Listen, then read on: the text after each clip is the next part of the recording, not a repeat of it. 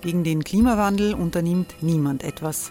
Wer hat, dem wird gegeben werden. Und Frauen verdienen weniger. War ja immer schon so.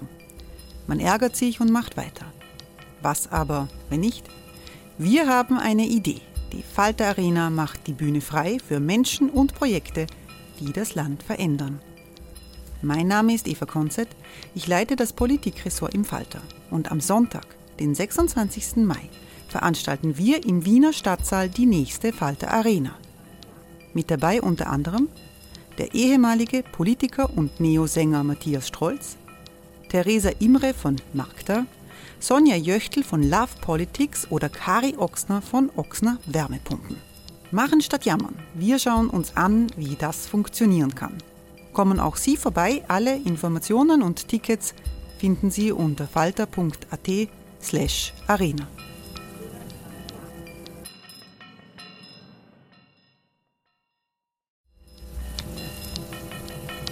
Falter-Podcasts werden durch Werbung unterstützt. Das hilft bei der Finanzierung unseres journalistischen Angebots. Die Wiener Festwochen 2023. 12. Mai bis 21. Juni. Programm und Karten auf festwochen.at. Gute Unterhaltung beim folgenden Podcast wünschen Ihnen Erste Bank und Wiener Städtische, die Hauptsponsoren der Wiener Festwochen. Sehr herzlich willkommen, meine Damen und Herren, im Falterradio. In dieser Sendung führen wir Sie auf eine Reise im Theater durch ein Museum. Das Museum, das ist die Sowjetunion. Der Staat, den Lenin einst als Vaterland der Werktätigen begründet hat und als Folge der demokratischen Revolutionen von 1989 zerfallen ist. Theatermacherin Marina Davidova hat ein neues Stück geschrieben mit dem Titel The Museum of Uncounted Voices, das Museum der ungezählten Stimmen. Sie hören gleich ein Gespräch mit Marina Davidova, das ich gemeinsam mit Misha Glenny vom Institut für die Wissenschaften vom Menschen führe. Die Weltpremiere des Stücks The Museum of Uncounted Voices findet am 22. Mai bei den Wiener Festwochen im Odeon Theater statt. Es gibt verschiedene Museumssäle in diesem Stück. Hören Sie aus dem Saal 1 mit dem Titel Imperium einen Sprecher die riesige Landkarte Russlands bewundern, mit Widerrede gleich drauf eines ukrainischen Sprechers aus dem Saal 2 namens Nationen. You are now standing on the largest country in the entire world. I invite you to study this map a little closer. Please, take a seat in this room for a short while. Go on. Take a seat. You will be able to continue to the exhibition later. It's astonishing, isn't it? I thought I would laugh my head off as I was listening. What was he saying? That Moscow was the successor to ancient Rus, that it annexed the Ukrainian lands which once belonged to it? What's going on in their heads, those bastards? Azizjan, do pat mu meish ish masin. Ուզում ես ես իմ մեծ հայրենիքի մասին պատմեմ։ Sorry. You must speak in language we all understand. No one here speaks Armenian. Oh, I beg your pardon. Can you help me, Janikas, my dear? We have been told about the greatness of the Grand Duchy of Lithuania. Please show them the great Armenia. Ah, I see. Of course. Our map has been hanged to one side. We have been sidelined as usual, so no one can see us. Auf die Stimmen verschiedener Nationen der Sowjetunion, Armenien, Belarus, Aserbaidschan, Georgien folgte eine Unterhaltung auf der Bühne. Dears, why are you all sitting there? Please, come over here. The museum is over here and not over there. At least you'll find out in what part of the world Armenia is. Come on. Come on, come. Don't be afraid. Stand up, come. Do you want me to sing something for you in Armenian? There is a song my grandmother used to sing me.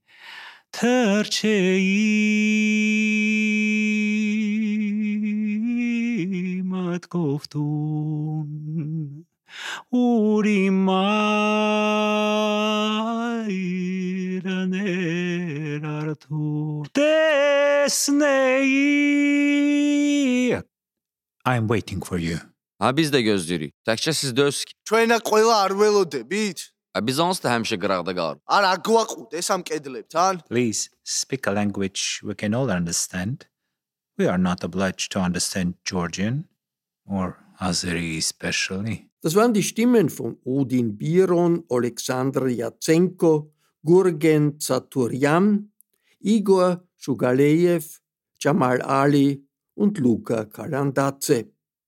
Marina Davidova, die das Stück Museum of Uncounted Voices geschrieben hat, war bis letztes Jahr in Moskau 23 Jahre lang Leiterin des neuen europäischen Theaters. Sie hat sich gegen den Ukraine-Krieg ausgesprochen und musste fliehen. Aufgewachsen ist sie als Tochter armenisch-russischer Eltern in Baku im heutigen Aserbaidschan, wo die elterliche Wohnung in einem anti-armenischen Pogrom zerstört wurde. Im Herbst übernimmt Marina Davidova die Schauspielleitung der Salzburger Festspiele. Und ich freue mich sehr, dass Marina Davidova in hektischen Tagen der Probe für das Stück Museum of Uncounted Voices für ein Gespräch Zeit gefunden hat, das wir auf Englisch führen. Welcome Marina Davydova in the podcast Falter Radio. Hello. Hello. We are also joined by Misha Glenny. Hello, Misha. Hello. Misha Glenny is rector of the Institute for Human Sciences in Vienna. Marina Davydova, your piece, Museum of Uncounted Voices, in a way recreates for us the Soviet Union. It, it gives us a kind of guided tour through the Soviet Union. Now, in, muse- in, in, in the form of a museum. Now, in museums, usually uh, we put stuff that we think is worth to remember, perhaps in order to understand the present. Why is it worth to uh, uh, have a guided tour uh, through the Soviet Union and through the Soviet times? Actually, uh, is it a question? Yeah. Uh, actually, I cannot say that all you will see in the performance is dedicated only to the Soviet Union because the voices uh, and these uncounted voices as well. They they are discussing uh, history in general, and sometimes they start to talk about the 14th and, and 19th centuries. Uh, but yes, mostly it's it's focused on, on the Soviet Union time, Soviet Union period, and the uh, Soviet Union borders. Uh, but still, uh, it's not. I cannot call this uh, performance, this piece, a piece about the Soviet Soviet Union. No, it's about some more general issues and uh, problems and why uncounted voices? Uh, because I believe that uh, all the historical discourse discourses they also always have some voices that they didn't uh, took into consideration. They they di- didn't count them, uh, and so they, to my mind, there no objective history. Uh, it's uh, always it's a very special point of view, and uh, uh, somebody can suggest another point of view on the same events. You know, it's like in in Rashomon, uh, in this very famous uh, novel and uh, classical movie.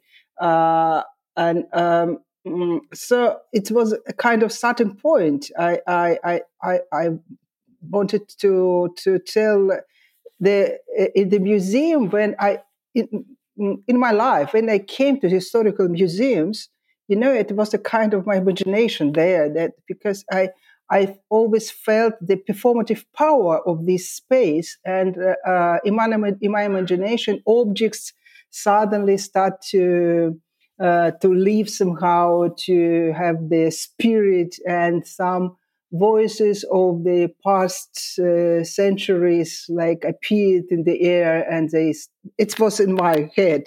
They started to to argue to each other, and so it's uh, why I decided to to make this museum. But then the second uh, idea was that, that really when we have an excursion at the museum, it's always the, it suggests like one point of view on all the events. And but um, I just imagined how the history of uh, of former Russian Empire or uh, then Soviet Union uh, is told would be told by different voices. Now, uh, uh, discussing the Soviet Union, you have, of course, in mind the Russia of today, today's Russia. And we all know the famous quote by Vladimir Putin, who said that the disappearance of the Soviet Union was one of the biggest, or was the biggest tragedy of history. Now, when the Soviet Union disappeared, you were in your 20s, you were working as theater critic in Izvestia and then. No, no, that time I was. That's what I, I read in, in yeah, the internet. Yeah, ah, okay. No, no, no. I, I mean, I, I really, I, I worked in Izvestia, of course, but it was a bit later because, because when uh, the Soviet Union last, like, uh, fell apart, collapsed. Uh, I I was a postgraduate student uh, in Moscow, uh, uh, so uh, I, I, started to, to work as a theater critic a bit later. At that time, I was a theater historian. I wrote my dissertation, my thesis. How did you, Marina Davydova, experience this break from the Soviet Union to Russia, and how different is Russia today from the Soviet Union? Uh, unfortunately, now uh, it's not very much different from the Soviet Union.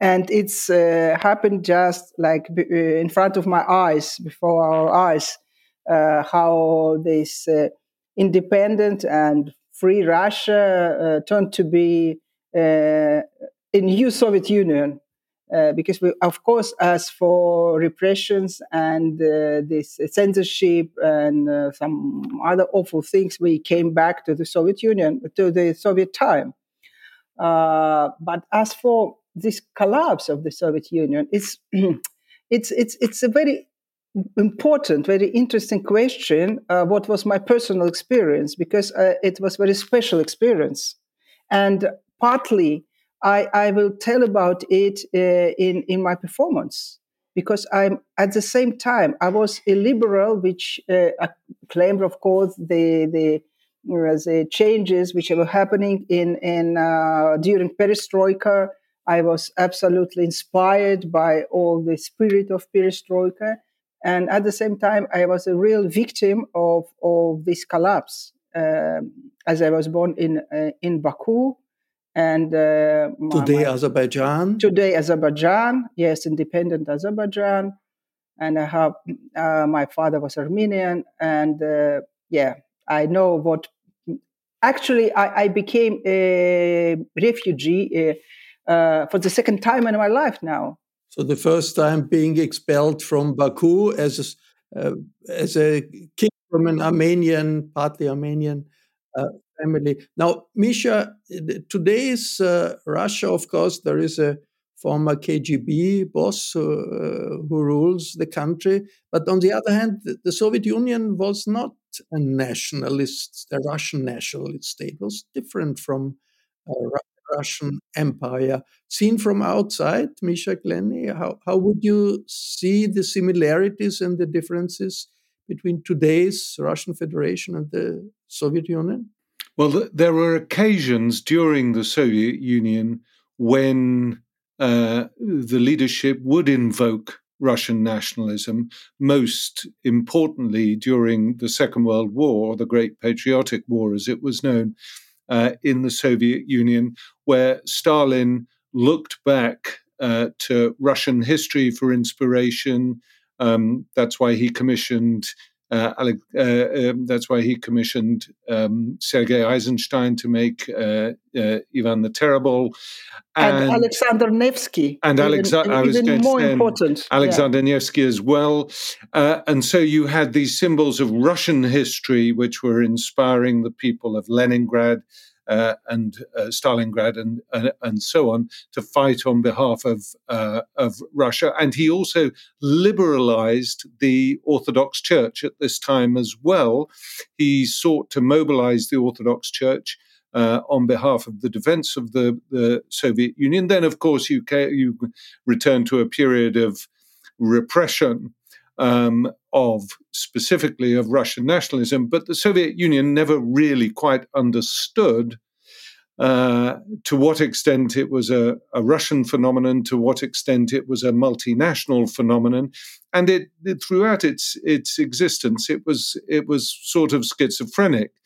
The interesting thing is, Raimund, is if you look from the outside uh, onto the Soviet Union, that for, for many people, to an extent in Europe, but to a much greater extent in other parts of the world, the world, the parts we call the global south, the Soviet Union and Russia are more or less uh, interchangeable. And so if you see leaders like uh, Lula today or, or Cyril Ramaphosa, uh, for example, um, they look at what's happening between Russia and Ukraine at the moment, and their muscle memory is filtered through their understanding of Western imperialism because they were brought up at a time when the United States, in particular, but Europe as well, was uh, imposing all sorts of unpleasant regimes on them. And the ANC, for example, in South Africa, were hugely dependent on support from the Soviet Union. Jacob Zuma, the former president, deeply corrupt character, was educated in Moscow by the KGB, speaks fluent Russian. One could perhaps say the Soviet past for today's Russia is less a burden than an advantage for, for Putin's policy. It is an advantage because, you know, as the old saying about the Jesuits uh, goes, give me a boy when he's eight and he's mine for the rest of his life. And that's the case with Jacob Zuma, for example, and the, uh, and the, the KGB. Uh, the Russians, when the, they invaded Ukraine, what was really interesting was that Putin's people did not bother to um, uh, uh, um, to try and um, counter the narrative, the Ukrainian narrative in Europe and the United States. They knew that they'd lost that, that Ukraine had had won it. But Putin put a lot of effort to ensure that India, South Africa, Brazil, other parts of the global south, who he realized would be important in this conflict because it had global implications. That's where he put his effort.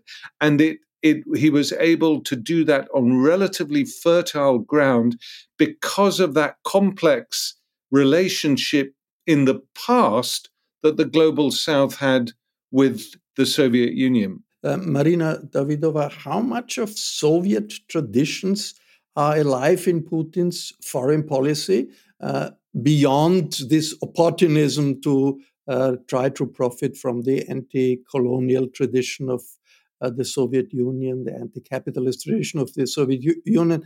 That is popular in, in, in, Africa and Latin America, because on the other hand, what, what uh, Russia is waging, uh, uh, the wars Russia is waging in Ukraine, but also in, in the Caucasus somehow are colonial wars, aren't they? Uh, you, you uh, as far as I understand, you now don't ask me uh, because, of course, for me it's a colonial war. But you are asking uh, what is the attitude of the of our authorities and the majority of the people to this war.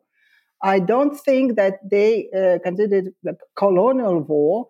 They, for them, it's uh, just it's a global uh, war with a uh, with a global West, you know, and of course, um, uh, you know, when we you say uh, these two words, the Soviet Union. Uh, a lot of people think that it was a kind of very homogenical, like phenomena, but actually we can now uh, say uh, about uh, an attempt to revive Stalinistic Soviet Union because it, I mean uh, I, I, I am. Uh, uh, I am not. A, I'm not a big fan of all this Bolshevik revolution in, of 17, but actually, it they, there were a lot of leftist ideas uh, during 20s, for example, and so on and so on. And uh, even Lenin, which was a huge rascal, but uh, he he wasn't a, Rus- a Russian uh, imperialist or nationalist at all. But as for Stalin, he of course he, he was. And he uh, step by step he tried to revive uh, russian empire which was called soviet union. But actually what he realized in uh, under these leftist slogans it was rather a rightist idea of a very strong state and a very imperialistic idea of course and it's what uh, our authorities and Putin himself, uh, but not only him, uh, are trying to to uh, to um, copy paste now. You know. Today, are we witnessing a re-Stalinization of, of yes. Russian history? What's the place of Stalin in of the official Ra- Russia of Vladimir Putin? Uh, how to answer your question? You know, Russia it used to be, and it is now a very hypocritical country. So if you uh, read uh, like some official documents, of course they will not announce it like openly that what we are uh, realizing now it's uh, mm, uh, our uh, attempt to, to to cosplay like Stalinistic regime, but in fact they are doing it. And if you just um, mm, look at a, a, lot of our websites, which I pretty sure were uh, made created by FSB people, uh, uh, they mostly are telling people about uh, how Stalin, uh, how how great was uh, Stalin as a politician, how great was our country under Stalin.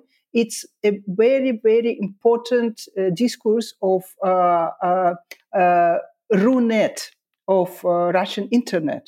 Misha Glenny, how worrying is this uh, new, if you compare it to Khrushchev and, and the de-Stalinization, it's a new appraisal of, of of Stalin in today's Russia? How worrying is that? It's obviously deeply worrying because uh, freedom of expression, intellectual exchange um, has been suppressed um, ruthlessly, systematically, and of course, you know, uh, particularly as they're now close friends with the Chinese, they have, if they want, the ability technologically to uh, monitor and introduce surveillance techniques, the like of which even Stalin could uh, uh, could only could only dream of.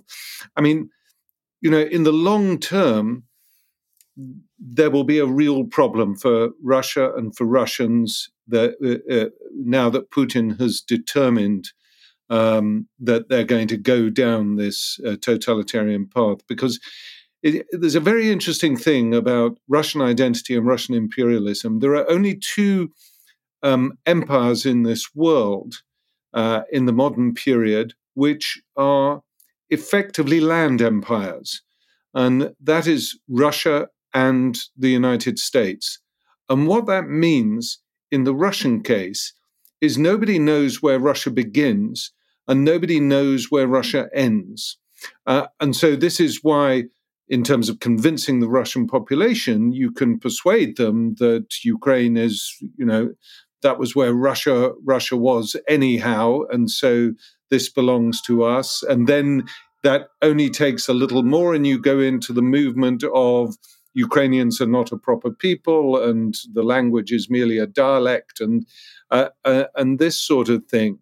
And when it comes to the outside world, and I, I want to go back just a, a, for a second on this on this global South thing.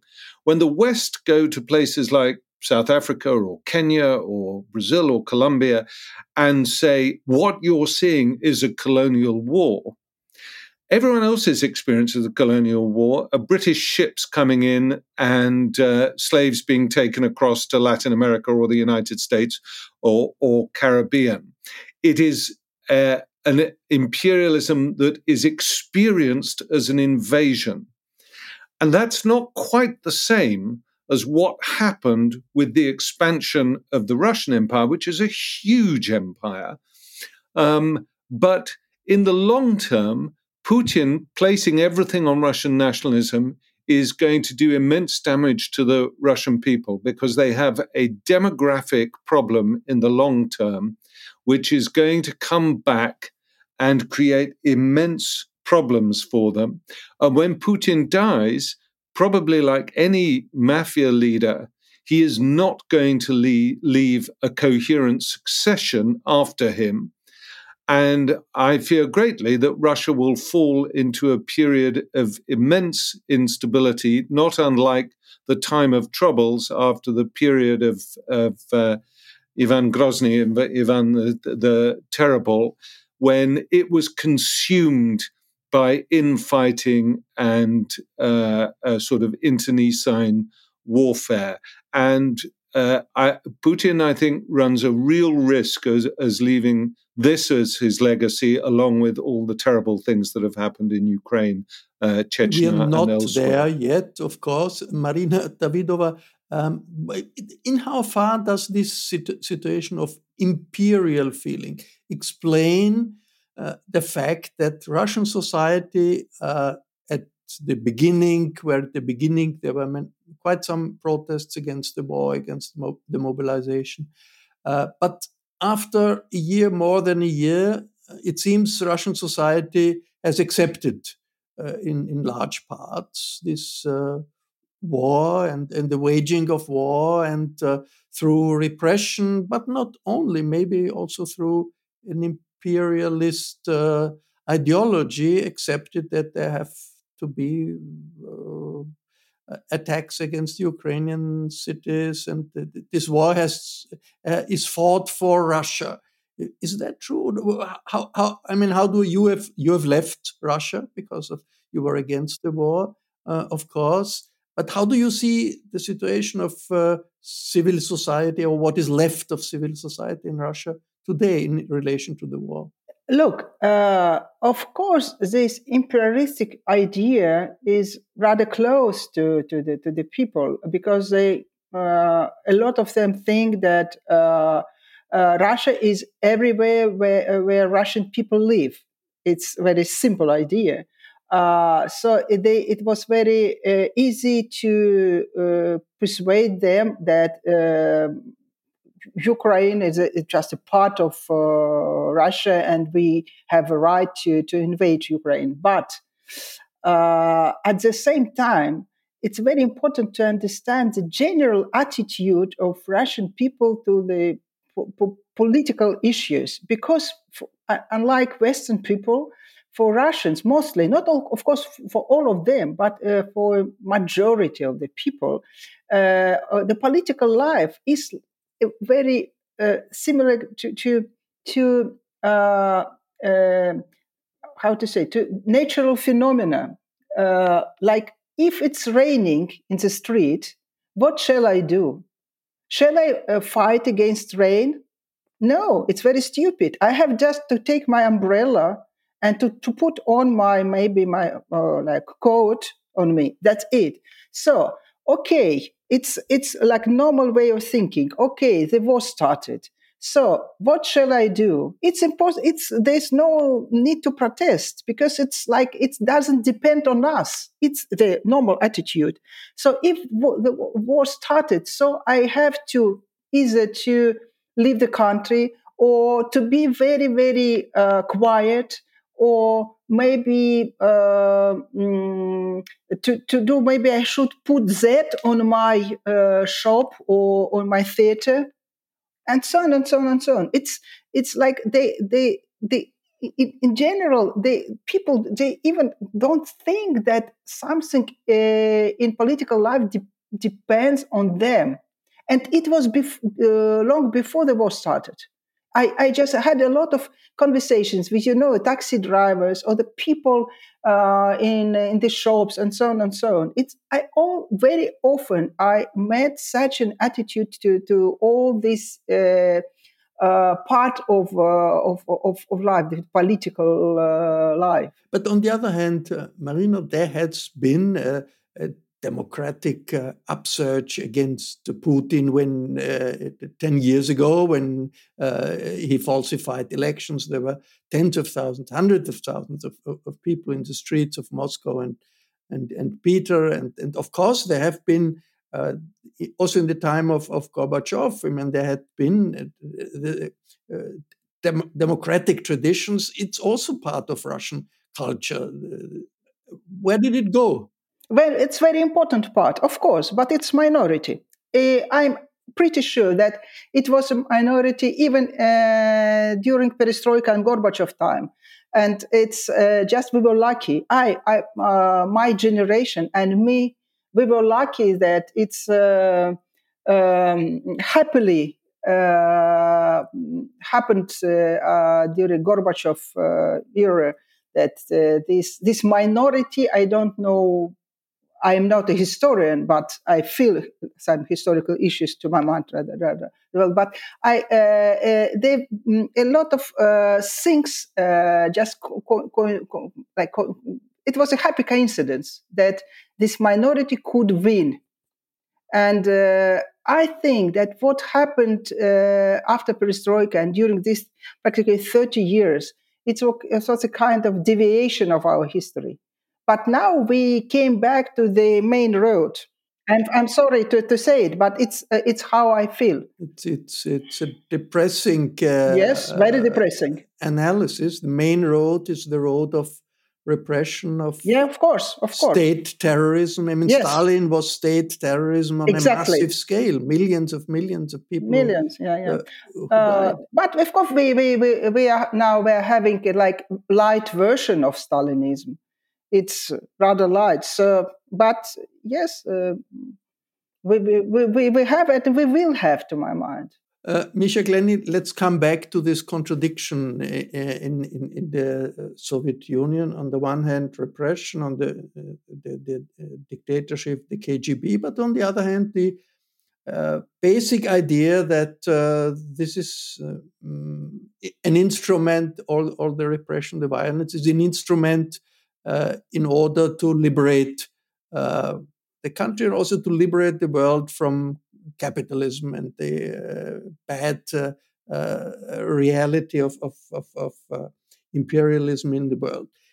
This ideology was the reason why there was a lot of support for the Soviet Union in the West. Big communist parties, leftist parties, Communist Party of France and, and, and Italy, even if they have uh, taken their distance from Stalinism, they sort of profited from uh, the existence even of, the Soviet Union. Is this contradiction sort of still present in Russia today, or is this a fiction that's that's gone and that maybe Lula thing, uh, believes in, or Ramaphosa in South Africa believes in? Because the left in Western Europe also partly is uh, rather lenient towards Putin and, and towards Russia. Uh, some parts of the West are, uh, some parts of the Western left are, yes. Um, look, um, the Soviet Union's reputation took a hammer blow in uh, Western Europe and the United States, but particularly Western Europe in 1956 with the invasion of Hungary, and then in 1968 with the um, uh, invasion of Czechoslovakia during the, the Prague Spring. And most of the communist parties in Western Europe then adopted what became known as Euro communism, which was basically to work within the democratic frameworks of the uh, of the West. And the allure um, of the Soviet Union um, was largely restricted to the global South after that. And then, of course, with the invasion of Afghanistan, um, uh, a lot of uh, in in the final days of 1979, a, a, lot of people began to perceive the Soviet Union as just an, an another imperialist uh, structure, um, uh, and so by the time it by the time it collapsed, uh, there wasn't a huge amount of sympathy for it uh, around the world. I mean, I think what one has to remember always in trying to understand why Putin reemerges and why Russia goes back to what uh, Marina calls the the main road, which I have Russian history, which, as you said, is truly depressing, was that during the the the period of freedom during the 1990s was exceptionally chaotic. And it was a very violent time, particularly the first five years of the 1990s. It was known as gangster capitalism. You had the rise of the oligarchs who became extremely wealthy, while a large part of the Russian population were uh, impoverished. Meanwhile, in the background, there was terrible destruction going on during the first and second Chechen Chechen wars. This was a very traumatized society. And what I think that Putin landed upon, what he realized, is, is that this was a society which was ready for a strongman, which was ready for a return to the to the main road. What didn't happen, however, was the restoration of a Soviet style socialism. This is what I called at the time market authoritarianism, where you did allow the markets still to be um, critical in the development of the economy. But what Putin understood is whereas in the 1990s the oligarchs controlled the politics, i.e., the oligarchs controlled Yeltsin, for what Putin was uh, for Putin, what was critical was that he needed to control the oligarchs. And this was the revenge of the KGB, in my opinion. Um, and uh, he went about reestablishing the security state as the the the, the primary um, uh, the primary structure of uh, of the Russian Federation. In the West, there you're absolutely right. There are still um, there are a number of prominent Western leftists who who uh, blame NATO for the Russian invasion of of Ukraine. Um, I have to say that there is some merit to the argument that um, the West moved too fast with the expansion of of, of NATO, um, and it wasn't really paying attention as to what was going on in Russia uh, at the same time. Uh, the the point about when I speak to people on the left here who say that this is all NATO's fault, that uh, uh, Putin's hand was forced, I have to say, well, you can make an argument about that up until the point where Putin invades Ukraine and starts bombing civilian targets, allows his army to uh, rape Ukrainian women, to slaughter Ukrainian civilians, to kill children, to bomb Mariupol in the way that he did, and so on and so forth. There is no justification for the actions that the Russian military have undertaken since February 2022. And, uh, uh, you know, we can argue about the politics behind it, um, but we have to condemn the action itself uh, under all circumstances. Uh, Misha, probably even the people on the left who criticize NATO most of the time, nearly all the time, they would agree on that point. Even the most uh, uh critical anti anti American leftists would agree that the, the, the, attack against Ukraine is a, is a big crime. Let me come back a little bit, uh, Marina, to conclude um, uh, to the contradictions in the Soviet tradition and, and the presence of, the, of these contradictions uh, of, of the Soviet, the socialist tradition, the communist tradition, which is not only uh, terrorism, KGB, Stalin, uh, Chistka, which is also the idea of uh, a just society and, and overcoming the injustice of, of, of, of our societies. In how far is are there any residues of this big uh, starting idea of, of communism, which started with Marx in the 19th century. Is, the, is there anything left here in the in, in Russia of today? Because in the West, yes, there, there is something left. Even in the in, in Salzburg, we had recently in Austria a big success of uh, the Communist Party of Austria in the elections with a very charismatic young leader who says, well, uh, he, he, is, of course, uh, condemning Stalin, condemning Stalinism, but but this is history, and he wants a new start. Any elements of this uh, ideas of communism and socialism left in Russia? Uh, no, I don't think so. I don't feel any uh, communist or socialist ideas which really uh, uh, could survive in, in, in now present uh, Russia. And even more, I think that uh, uh, at least in the, the middle of 30s, at least, uh, as I told before, uh, it, it, what Stalin did, it was an implementation of absolutely rightist ideas and uh, uh, leftist slogans.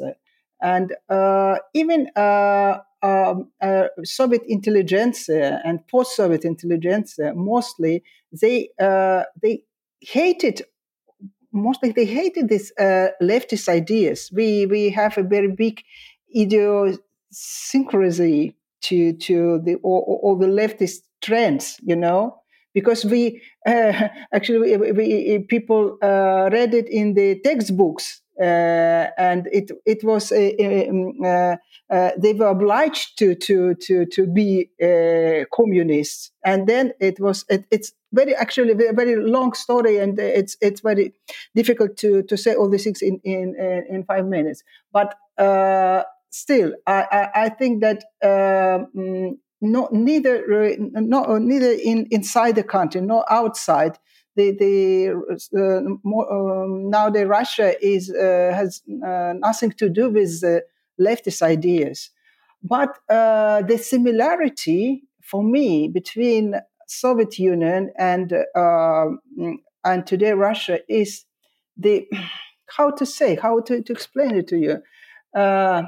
I would. It, it's very will be very strange to, to hear it, but it's a kind of simplification of life uh, of simplification of reality. You know, people mostly they they psychologically for them it's easier to live in a uh, this, this, simplified reality where uh, we have uh, enemies and um, like uh, black and white reality. So uh, it's it's how people lived in in Soviet Union. Yeah, there was global awful capitalistic world, and we are here trying to survive in this. Uh, um, uh, uh, we are surrounded by enemies, but we will survive. And now we have the same picture. It's not capitalistic world; it's just a Western world, global global West. But we again, we are trying to survive in this awful situation, and we will win, of course, because we, we, we will overcome.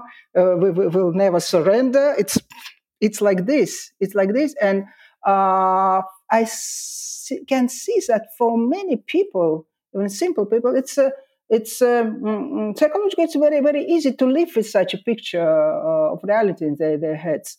Uh, so because because before the the reality was very complex and there was, was no only one truth you know? You you can there were discussions about our life and so on. so. There's no discussions now now. We everybody knows where are enemies and where are uh, evil this global evil and we have to to fight with this global evil. Well that's a gloomy but uh, i'm afraid realistic picture marina Davydova. Thank you very much for this dis- discussion and for your time. Thank you Misha Glenny. This was a podcast produced in cooperation with the Wiener Festwochen, and we're looking forward to the upcoming shows of Marina Davydova's piece, Museum of Uncounted Voices. The first show is scheduled for May, starting with the, premiere on May 22nd. Thank you very much for your interest. The Into Music comes from Ursula Winterauer, Philipp Dietrich, und Miriam Hübel, Sound Engineers. Ich verabschiede mich im Namen des gesamten Teams. Bis zur nächsten Sendung.